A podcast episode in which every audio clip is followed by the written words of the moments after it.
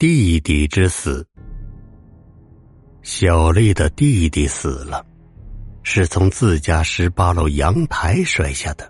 听说摔得筋骨尽断，红红白白的脑浆洒了一地。父母没敢让小丽看现场，她毕竟才七岁，是个孩子，对她太残忍了。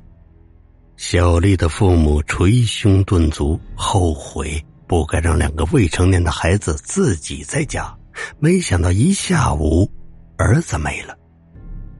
小丽的母亲毅然辞职，只为了更好的照顾小丽。他们怕小丽因为惊吓而产生心理阴影，那可是他最疼爱的弟弟。毕竟是个孩子，小丽知道弟弟没了，也没有哭闹，只是一个人默默的玩玩具。这一天，妈妈正在搞卫生，桌上的智能音箱正播放着。他常听的鬼谈。如果被人害死，那他的灵魂会不会得到安宁呢？如果等不到恶人遭报应，那么我猜他会一直跟着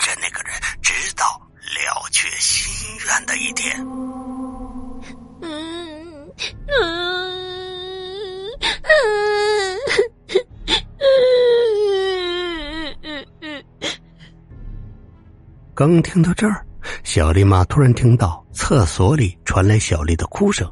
她放下抹布，将智能音箱关掉，匆匆忙忙跑过去。只见小丽摔在地上，手捂着眼睛，大哭着。妈妈以为是滑倒了，伸手扶起来，没见到伤，轻轻的哄她，问她发生了啥事儿。小丽一边抽泣一边委屈的说。爷爷，爷爷推我。小丽妈一激灵，小丽的爷爷已经去世三年了。他把小丽抱到他爷爷的遗像前，指着黑白相片，一脸严肃的问：“小丽呀，你好好看看，是爷爷吗？啊？”小丽抬头看了一眼，然后把脸躲在妈妈怀里，害怕的说。爷爷他好凶，他瞪我，还推我。小丽妈眼泪一下子流了下来，喃喃的道：“啊，老爷子，我知道你重男轻女，可现在我只有小丽了，你就不能放过她？”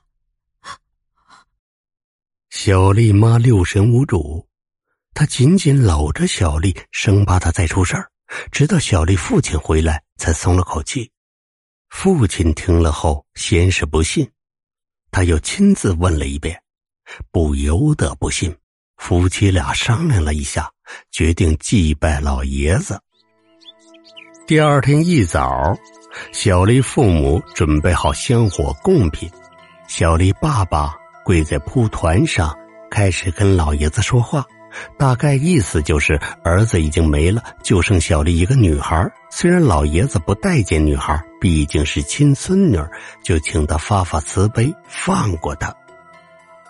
小丽爸晓之以理，动之以情，说到悲处，眼泪再也止不住了。儿子的死对他打击太大，小丽妈妈在一旁烧着纸，也是泪流满面。小丽对这些一无所知。他躺在床上睡得正香，不知道做了什么美梦，嘴角上扬，小脸露出笑容。又过了几天，小丽妈妈在厨房做饭，小丽跟在身后转悠。突然间，柜子猛烈晃动，上边的刀子被震落，直直的朝小丽头部落下。小丽妈一把拽过小丽，刀子还是从头上划过，留下一道血痕。小丽已经吓得不知疼痛，半天反应过来，哇的大哭起来。小丽妈妈慌忙抱着她出了厨房，直奔医院。小丽爸爸接到消息，匆忙赶过来，一见到老公，小丽妈委屈的说：“老爷子这是想要小丽的命啊！我这是造了什么孽？儿子没了。”想要我的女儿死。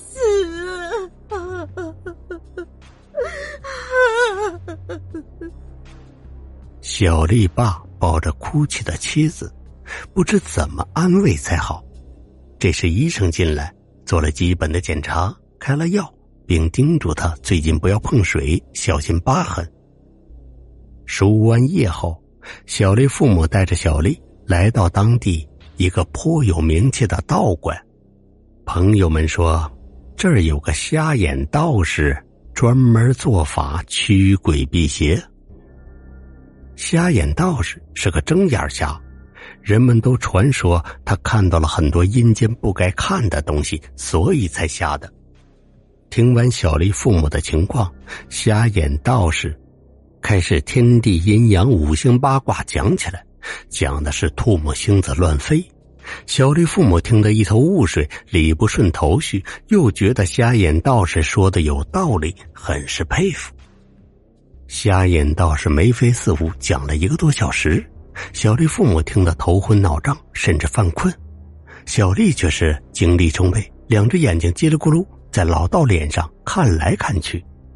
瞎子停下来喝口水，拿出几张黄纸，摸索着用朱砂画上符，又掏出两小瓶阴阳水一并递给小丽爸。夫妻俩千恩万谢，塞给道士一点钱，道士假意推辞一下，塞进了兜里。夫妻俩准备离开，瞎子突然把头转向小丽：“小丫头，为何总盯着老夫看个没完？”小丽在母亲怀里仰头问：“爷爷，老婆婆用手捂着你的眼睛呢，你们是在玩躲猫猫吗？”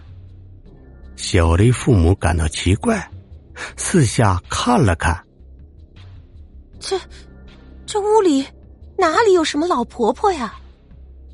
道士忽然惊慌，喝道：“小丫头，别乱讲，哪里有什么老婆婆？”小丽委屈的撅撅嘴巴：“哼，就是有个穿白衣服的老婆婆趴在您背上，还捂着您眼睛呢。”我才没有乱讲。这时候，瞎眼道士呆住了，他喘着粗气，哆嗦着，突然口吐白沫，栽倒在地。眼看着闹得鸡飞狗跳，小丽父母怕惹麻烦，抱着小丽，揣上灵符和阴阳水，快步离开。走到小路上，一家人相顾无言，只想着早些回家休息。旁边却有两个当地人对他们指指点点。低声议论着，又是个病急乱投医的，那道士可不是好人，杀了自己老婆才瞎了眼睛，他会什么法术啊？骗人钱财罢了。哎呦，可不是嘛！我听说呀，这冤魂会附在凶手的后背，不知道是真是假。要是那样，这个瞎子晚上可睡不好觉。小丽父母听到这儿，又想起女儿的话，顿时不敢停留，加快脚步走到路边，赶紧打了辆车，就回到家里。到家后，夫妻俩将符纸贴在门窗上，祈祷着驱邪除恶，保一家人平安。而阴阳水不知道咋用，就暂时放在梳妆台的架子上。好在不论瞎眼道士人品好坏，他的符纸还算灵验，家里再也没有发生怪事小丽也平安长到了八岁。八岁生日那天，小丽妈出门买蛋糕，碰到了介绍去道观的亲戚。说起瞎眼道士，亲戚一脸可惜的说：“你知道吗？那个道士瘫了一年，今天死了。”小丽妈一阵心慌，敷衍了亲戚几句，拿着蛋糕匆匆回家。一进门，正好看到提前下班的老公，便将此事告诉了他。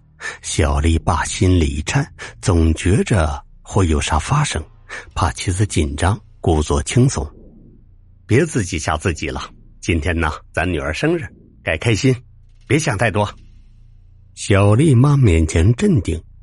她把蛋糕放在茶几上，准备去厨房做菜，却听到啪啪两声响。他俩同时一激灵，扭头向声音传来的地方看去，梳妆台的架子上装着阴阳水的瓶子裂开了，水从架子上流下，流到镜子上。